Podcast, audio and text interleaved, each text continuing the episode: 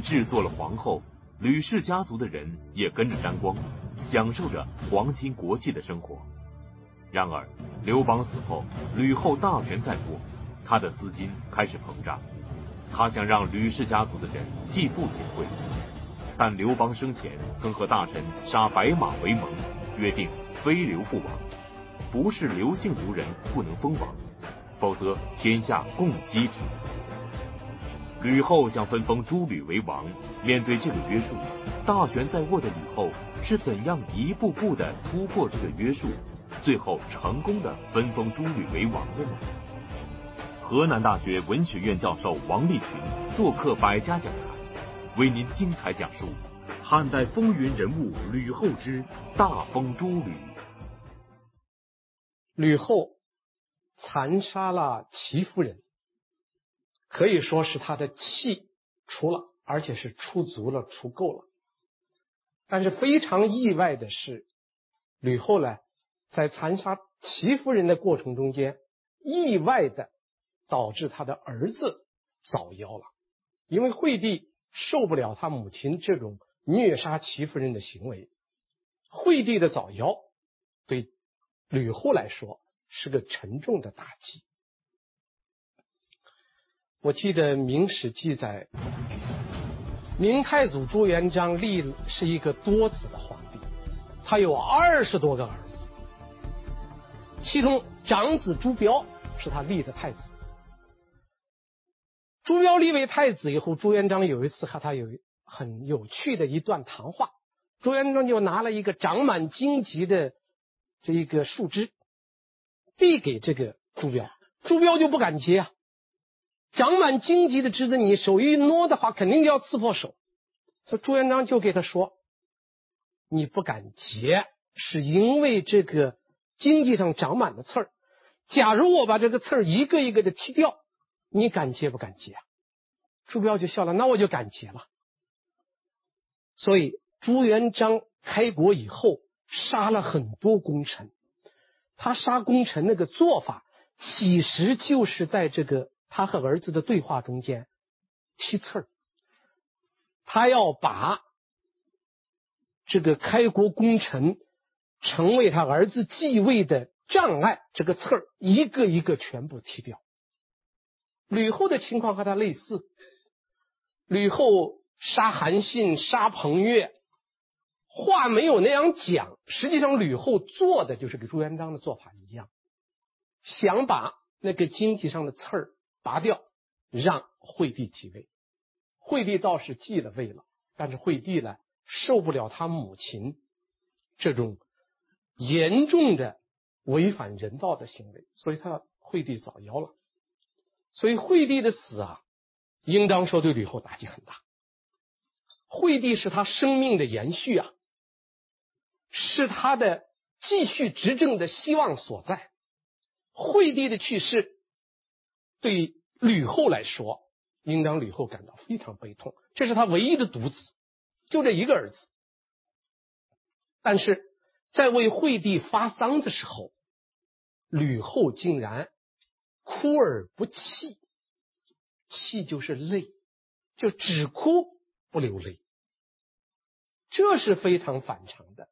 吕后是一个女人，她再刚毅再狠毒，她唯一的儿子汉惠帝死了，他心中也应该是痛苦的。但为什么在为汉惠帝发丧的时候，他竟然哭不出来呢？他是悲痛欲绝，还是心中另有所想？以至于悲痛不起来。朝中官员发现了这个现象后，他们又有什么反应呢？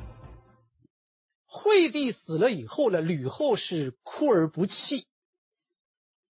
这个事情呢，被张良的儿子发现了。张良的儿子叫张必强，这个时候只有十五岁。当然，张良已经死过了。张良死在惠帝初年就死了。等到惠帝去世的时候，他的儿子已经在皇宫中间做官了。他这个儿子就发现吕后是哭而不泣，然后他就给陈平讲了一番话。他说：“你知道太后为什么哭而不泣吗？”陈平说：“不知道啊。”张必强就说：“啊他说：“我认为啊，太后是因为帝无壮子啊，这个惠帝死了以后，他没有年长的儿子。太后呢，又非常畏惧你们这些大臣，所以他哭而不泣。我建议你们呐，怎么办呢？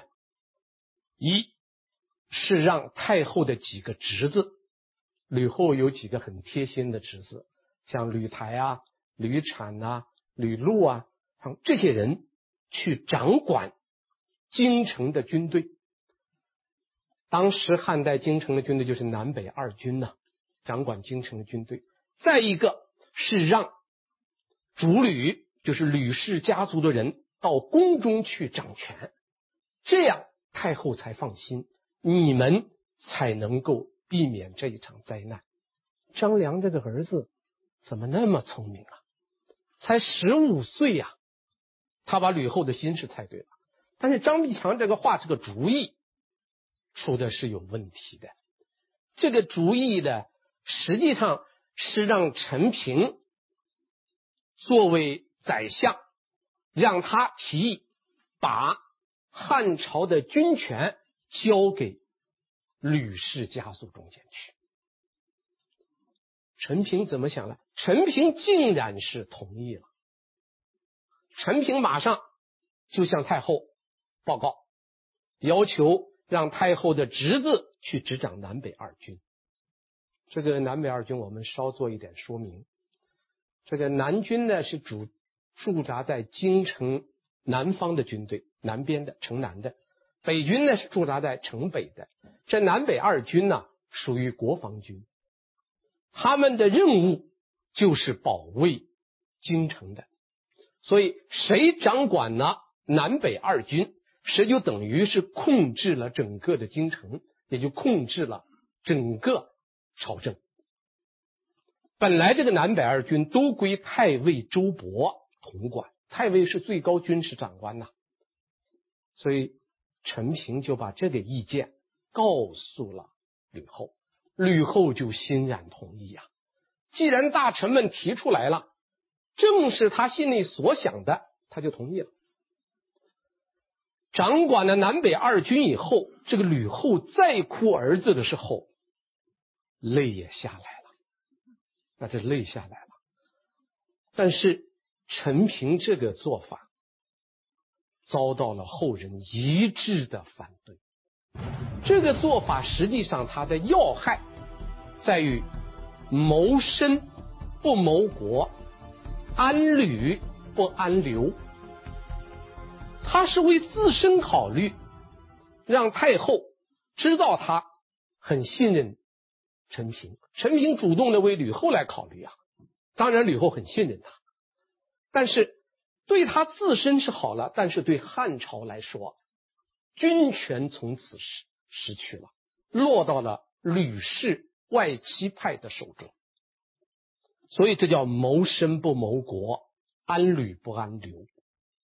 所以这样一来，军权就落到了吕后手里边去了。吕后在惠帝在世的时候，吕后并不急于去抓军权。他当时他就不管，当时惠帝是皇帝，军权是在大臣周勃的手里边，他并没有急于抓。但是惠帝一死，他急于把军权控制在他们吕氏家族的手中。吕后在汉惠帝死后已经是太皇太后，在汉朝宫廷内外拥有无可比拟的最高权力，已经富贵到了极点。而当时的政局也比较稳定，吕后为什么还要急于把军权控制在吕氏家族的手中呢？吕后掌握军权的目的是什么？掌握军权后，吕后是不是将有什么行动呢？果然，在掌握了军权、安排了惠帝的丧事以后，吕后紧跟着行动就来了。他想做的事情就是封主吕为王，主要是他的几个侄子，他想封他们为王。因为他首先抓了军权，他放心了，所以他可以封王了。他封王这件事情，他首先和当时的丞相在一块商量。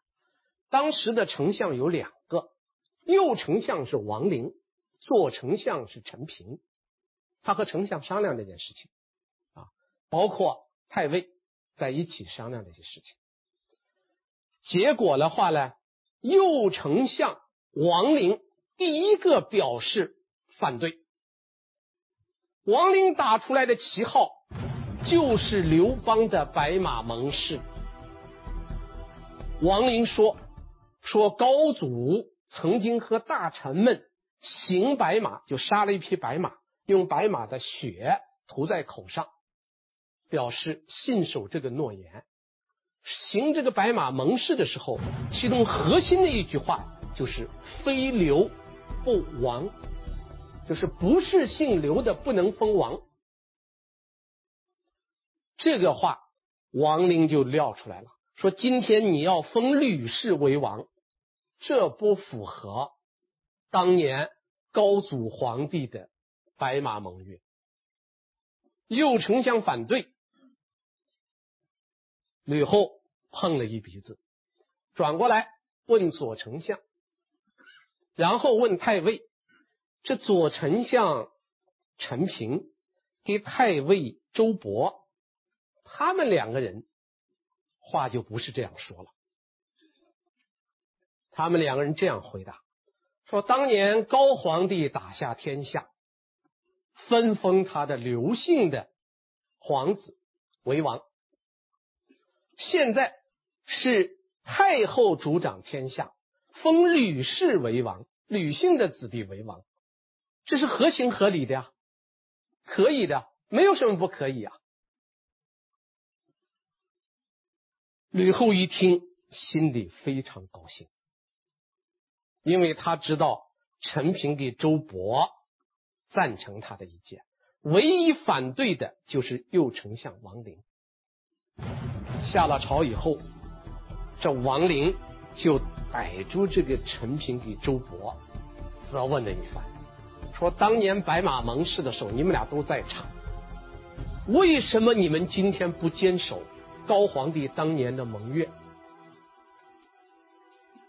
陈平就笑了笑，回答这个王林说：“今天啊，在朝堂之上，当面顶撞太后，我们确实不如意。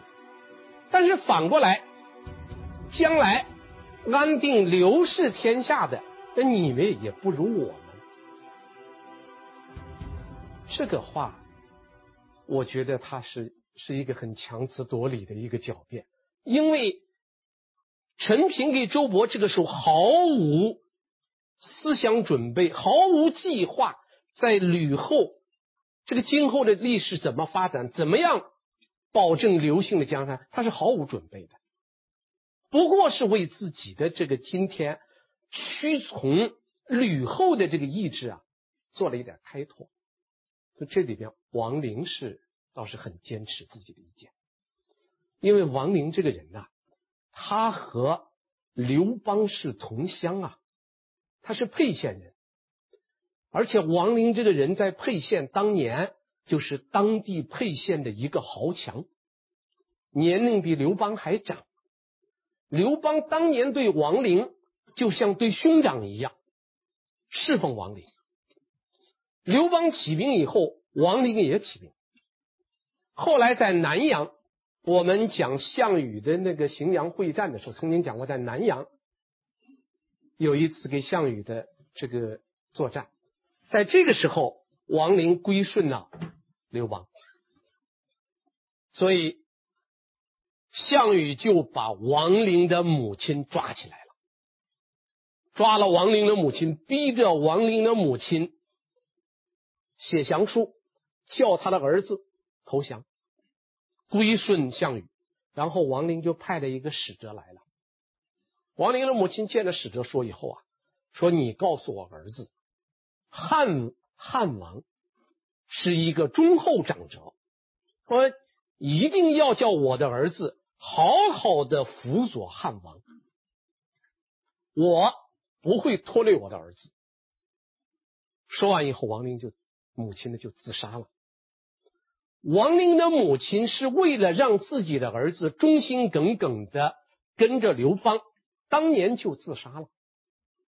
所以王陵这个人呢，他很耿直。他母亲教给他忠于刘邦，他也确实是如此。就刘邦病故以后，吕后想改变非刘不亡的这个白马盟誓的时候，王陵是坚决不同意。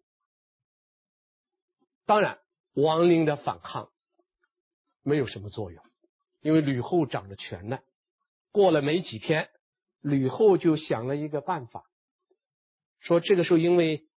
呃，惠帝死了以后啊，吕后就在惠帝的后宫的儿子中间找了一个小皇帝，这个叫历史上叫前少帝。立了前少帝以后，他就说这个前少帝很年小年幼，就让王陵去做前少帝的太夫，就去辅佐他。名义上你去做皇帝的太夫，实际上是让他把。右丞相的权交出来了，当然王陵知道这是怎么回事，王陵很生气，干脆就请病假不上班了。几年以后，王陵就死了。右丞相王陵遵守刘邦生前和大臣约定的非刘不亡的白马盟誓，坚决反对吕后要分封诸吕为王的想法。但吕后手中掌握大权，不听话的王陵被明升暗降。那么，王陵的抗争有价值吗？吕后经过了王陵抗争的事件之后，在分封诸吕的事情上又会怎样做呢？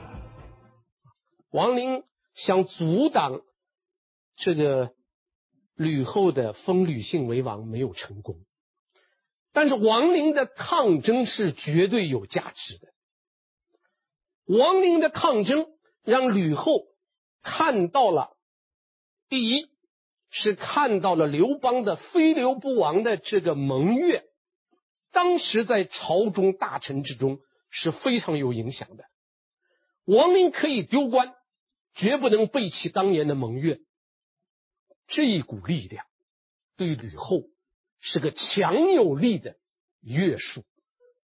这是吕后她之所以一直不敢走得太远，这一个大臣的抗议。这当时的功臣派对他的约束，王陵就是一个代表。在这一点上，王陵尽管他的抗争失败了，但是他体现了一种道义的力量。除了表现了功臣派坚守白马盟誓以外，第二是代表了一种道义的力量。所以吕后不敢轻举妄为。这样一来。吕后呢，在惠帝死了以后，首先是夺取了军权，然后又排除了他在封主吕为王上一个最大的障碍，就是右丞相王陵，然后把他认为效忠于他的陈平由左丞相升为右丞相，然后腾出来这个左丞相的位置。他任命了他的信臣，也就是他非常亲信的沈一基。这个沈一基开始进入这个宰相的行列了。他认为各项工作都准备齐了，所以吕后就开始谋取啊封王了的路上。那么夺了军权，扫除了障碍，吕后敢不敢？就一下子去封吕氏为王呢？我们看吕后的他的动作。吕后在掌了军权、排除了王陵之后，还不敢轻举妄动。他第一步做的就是封了他的一个哥哥，他的长兄吕泽。这个人早就死了。他的哥哥在高祖八年就死了，死了时候是个侯，而且吕后这个哥哥确实立过军功，被刘邦封为侯，在高祖八年去世了。然后到了吕后的元年，他追封他追封他为岛武王，追封了一个死去的吕氏的王。这个做法是叫投石问路啊，就是他先封一个死人，我看看朝中大臣有何反应。当然，你封这个朝中大臣也不傻，呃，吕后掌了那么大的权，王陵抗争，王陵就被撤职了，免了，明升暗降了。那么你现在封的是一个死人，对刘氏江山并没有什么更大的危害，大臣们没有做什么反应。但吕后这一步，实际上是在破坏白马盟誓。白马盟誓最关键的是四个字啊：非刘不王。你现在封了一个吕泽为王，这已经是破坏非刘为王了。这是第一步，投石问路。第二步，他封了自己的女婿张敖为鲁王，封他的女婿。他的女婿呢，那也是刘邦的女婿啊。这个大家也没有什么意见。那个张敖也没有多大的本事，也没有多大的能量，你封就封了。但他的意义和封他哥哥一样，这是封了第二个非刘姓的王。先封了他的哥哥吕泽，又封了他的女婿张敖，封了两个非刘姓的王。大臣们。实际上是不满的，但这个不满的，并没有爆发出来。他下面他还不敢一步到位，他下面采取的办法笼络，因为当时朝中除了吕姓一派以外，还有势力非常强大的两派，一派是功臣派，一派是皇族派，这两派都需要安抚，所以。他连续封了几个功臣，封了几个功臣为侯，这是安抚了功臣派。然后他封了皇族派，这皇族派中间有一个很关键的人，我们要提到他，这个人叫刘璋，这个人被吕后封为朱虚侯。朱虚侯刘璋，刘璋是谁呀？刘璋是刘邦的长子齐王刘肥的儿子，他是刘邦的孙子，在刘邦的孙子辈中间，是齐王刘肥的三个儿子都很优秀，所以这个齐王这一个这一支啊，在刘邦这一这个他的后代中间是人丁兴旺，人才辈出。他封他做朱虚侯，而且把他从齐地调到京城来，在皇宫做官，叫他入宿宫中，表示对他的信任，实际上是笼络的。吕后还采取了一个措施，就是把他侄子吕禄的女儿许给了刘璋做妻子。这刘璋也娶了一个姓吕的老婆啊。我们前面讲过，两个赵王都是娶了姓吕的老婆，最后都遭了殃。不过刘璋可不是个一般的人物，我们后边还要多次提到这个人，大家记住。所以姓吕，包括吕禄的女儿，到了刘璋那儿做老婆，她兴不起浪来，因为刘璋这个人很强。这是安抚了皇族派。安抚了功臣派，安抚了皇族派，都完成了。那么吕后就开始逐步的封诸吕为王了。他首先是在吕后元年封了一个吕王，就是他的侄子吕台作为吕王。不过他这个侄子呢，呃，很没有没有福气，封了吕王的当年的十一月就死了，刚封王他就死了，他一死就让他的儿子继位了，但是他这个儿子呢，很不争气，在吕王的位置上啊做了很多歹事，而且他封这个他的这个侄子吕台做吕王的时候啊，他这个封地在什么地方呢？封地是在齐国。大家知道这个齐国在他的这个第一任的齐王是刘肥啊。刘肥当时那个齐国的非常大，七十二座城市，六个郡呢。但这个时候六个郡已经少了一个城阳郡了。城阳郡叫刘肥万般无奈的献给了他那个，呃，就是那个小妈妈，就是那个鲁鲁元太后，是吧？献了一个郡，少了一个。然后他封吕台为吕王的时候呢，又从齐国挖了一个郡，济南郡，把济南郡也挖出去了，封给这个。吕台，吕台死了以后，他的儿子吕继位。这儿子很不争气，为非作歹。最后吕后也觉得太不像话了，太给吕家丢人了。到吕后六年，他就把他废了。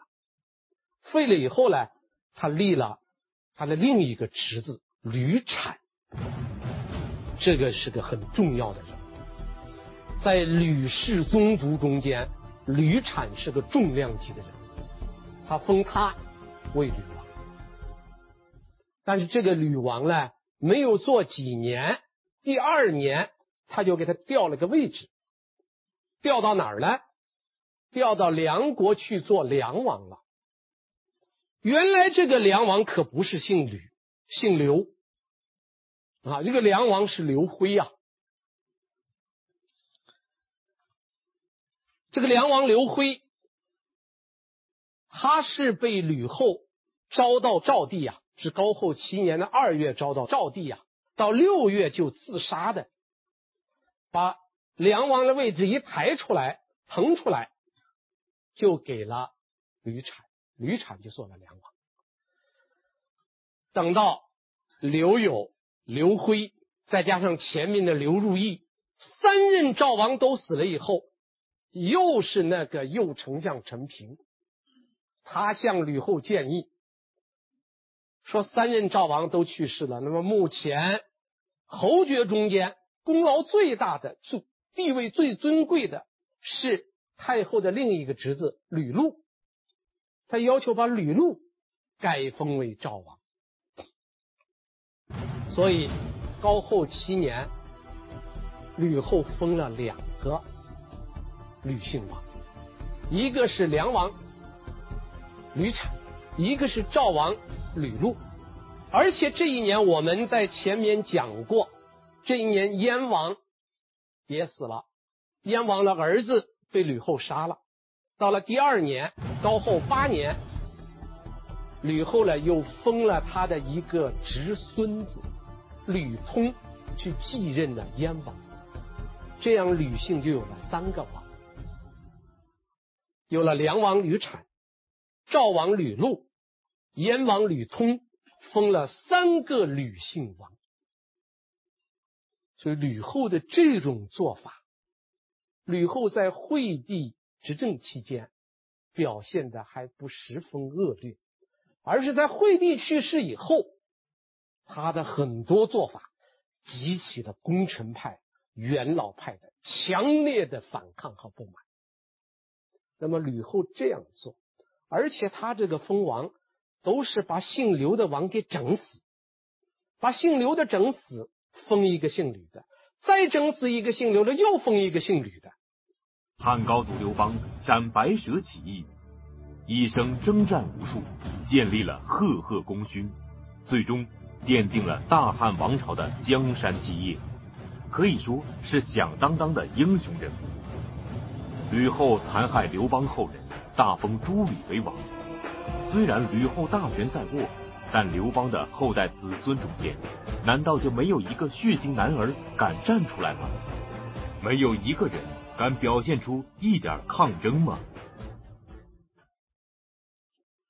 恰恰这个时候发生了一件事，这是一次酒宴，吕后呢召集了呃当时朝中的大臣。当然，除了功臣以外，有很多吕姓的王族的人参加。然后他就指令让朱虚侯刘璋做这个酒司令，就是在整个酒宴上，你来主持这个酒宴。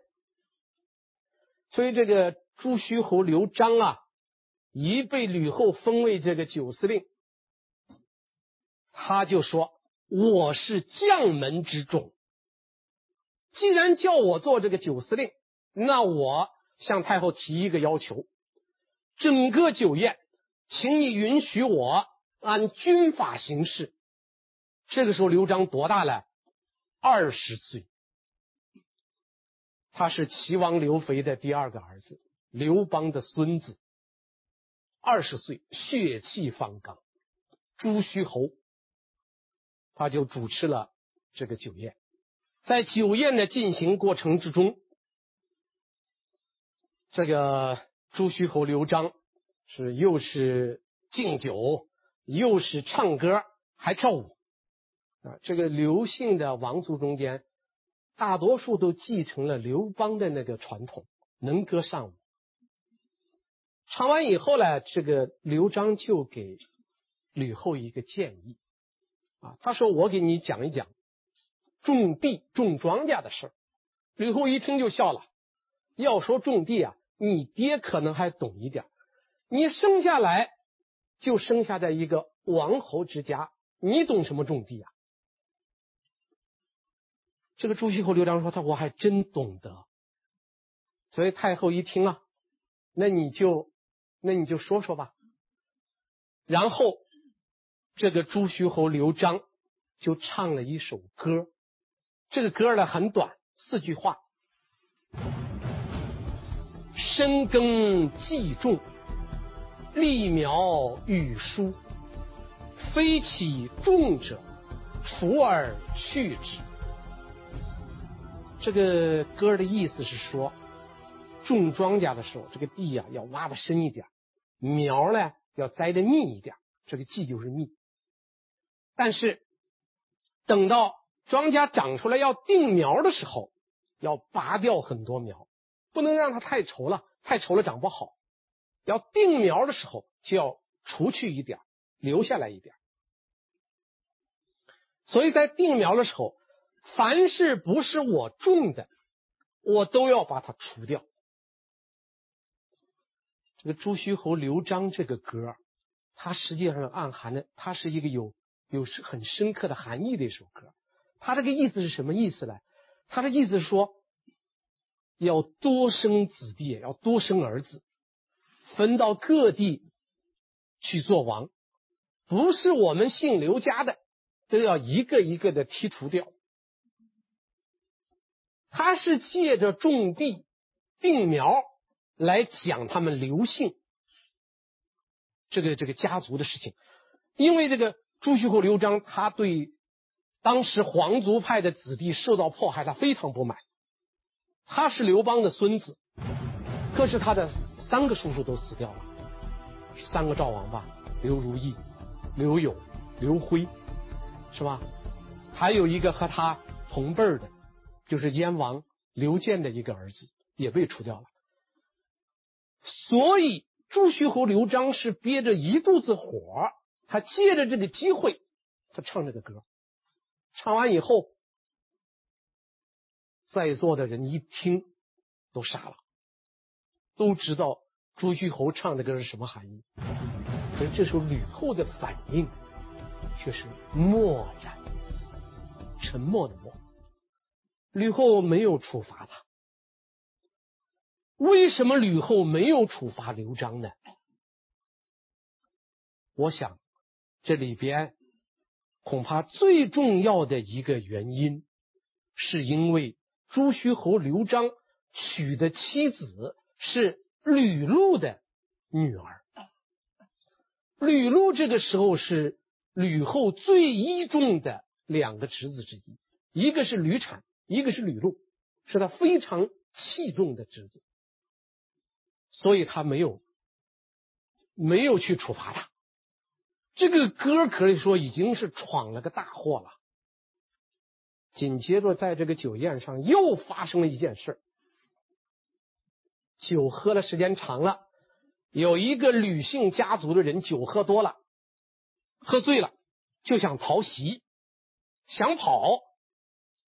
刘璋一看一个姓吕的要跑，刘璋就跑上去，拔出佩剑，一剑把那个姓吕的给杀了。